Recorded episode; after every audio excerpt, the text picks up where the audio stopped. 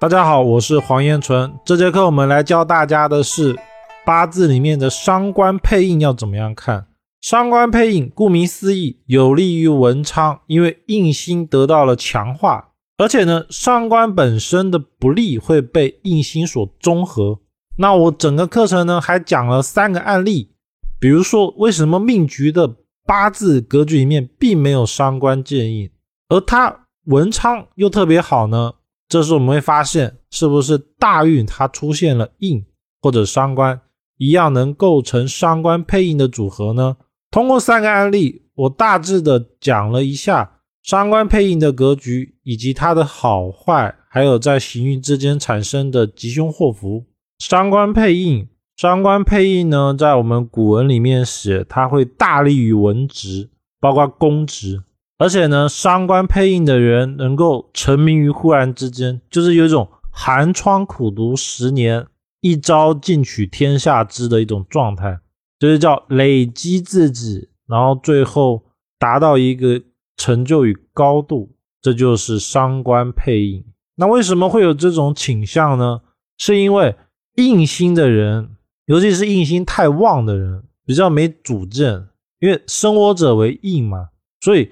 印星过旺的人很容易就是听别人怎么说，或者是听家里怎么说，听领导长辈怎么说。虽然说印星能够对学历好，但是呢，只会听上面的人怎么讲，然后他就去做什么。所以这种就是很典型的，家里面的人叫一个人去念书，然后他就乖乖的去念，结果呢，当然就是他会学习比较好，但是他没有自己的想法。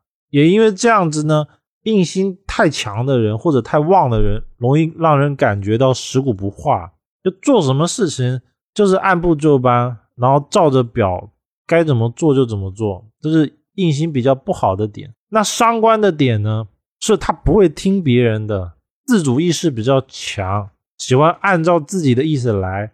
那听到这边是不是就会发现印星跟伤官之间是相反的，是有冲突的，所以。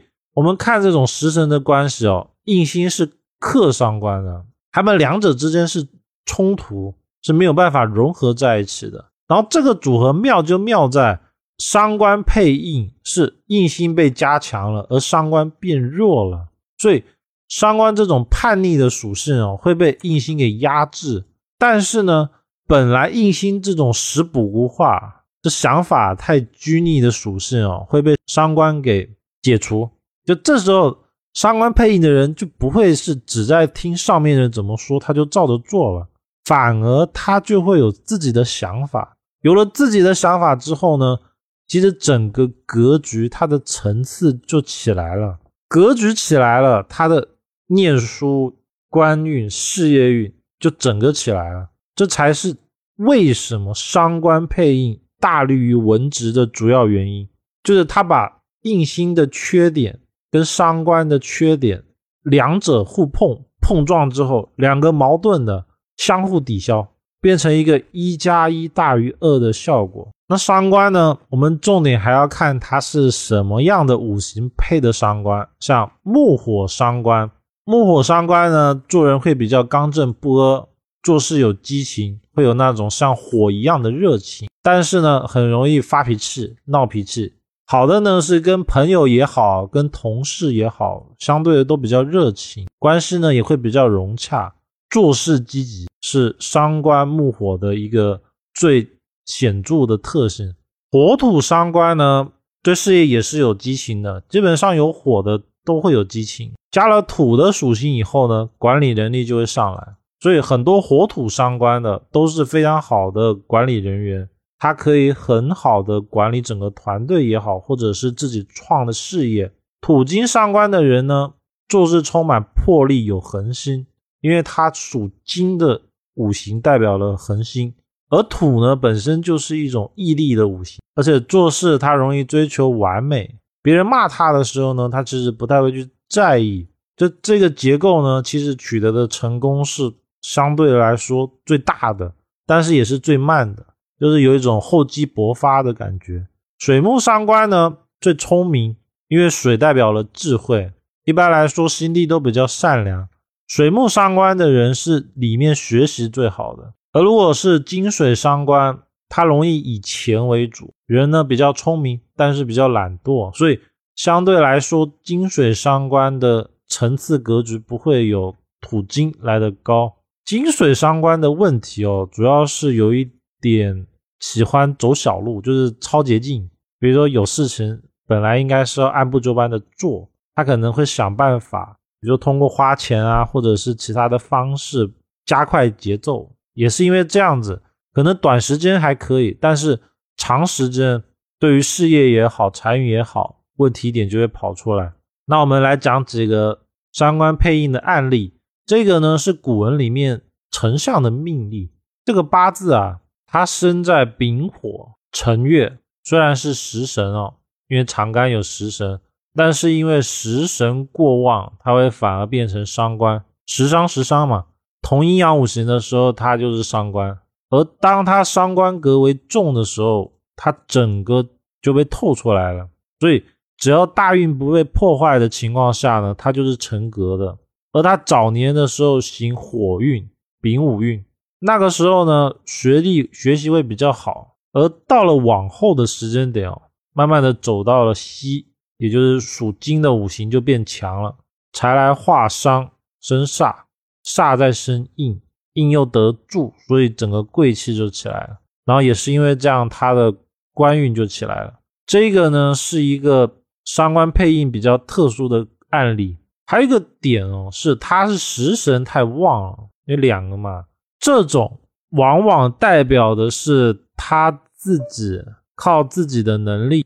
做了很多的事情，因为食神是我生者为食伤，代表他生产制造了很多，比如好的意见啊，或者是好的点子、好的技术，才得到了他现在的结果。第二个案例呢，比较特别的是，他八字局里面并没有印星，但是食伤特别多。你看，这个也是一个食神过旺的一个组合。特别的是呢，他走了四十年的。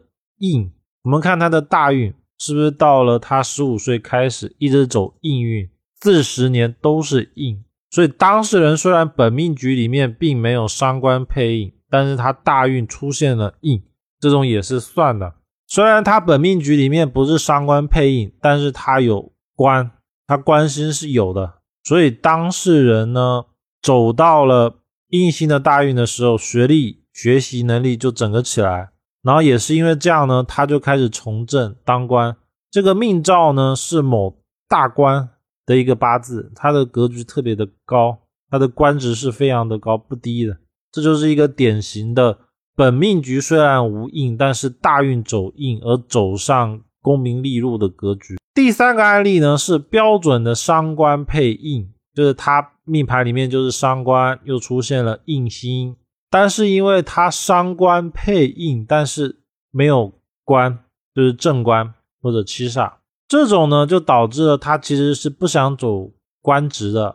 这个命主呢，早年在学习阶段的时候走丙子大运，那时候呢学历还不错，但是到了丁丑、戊寅、己卯，这时候呢印与伤官家就互相制约了，反而压制住了他自己本身的。印，因为印太强而压过伤伤官，然后印印太强的人就会有一种叫做想法太拘泥的情况，就是别人怎么说他就怎么做，所以当事人其实就只是做一个普通的设计制制造行业，并没有我们所想的格局特别的高、特别的大，这是没有的。我们在看八字的组合的时候，一定要特别的去注重大运的问题。像这个案例其实就特别特别的明显，八字里面格局一般般，但是就是因为行运行的好，当然可能会有人说他这是食神制煞，这个也有，但是为什么他是走官员呢？食神制煞的比较多，其实是从商，因为七煞的属性被显现了，走商业的会是比较多的。他为什么走官运呢？是因为他的大运。大运里面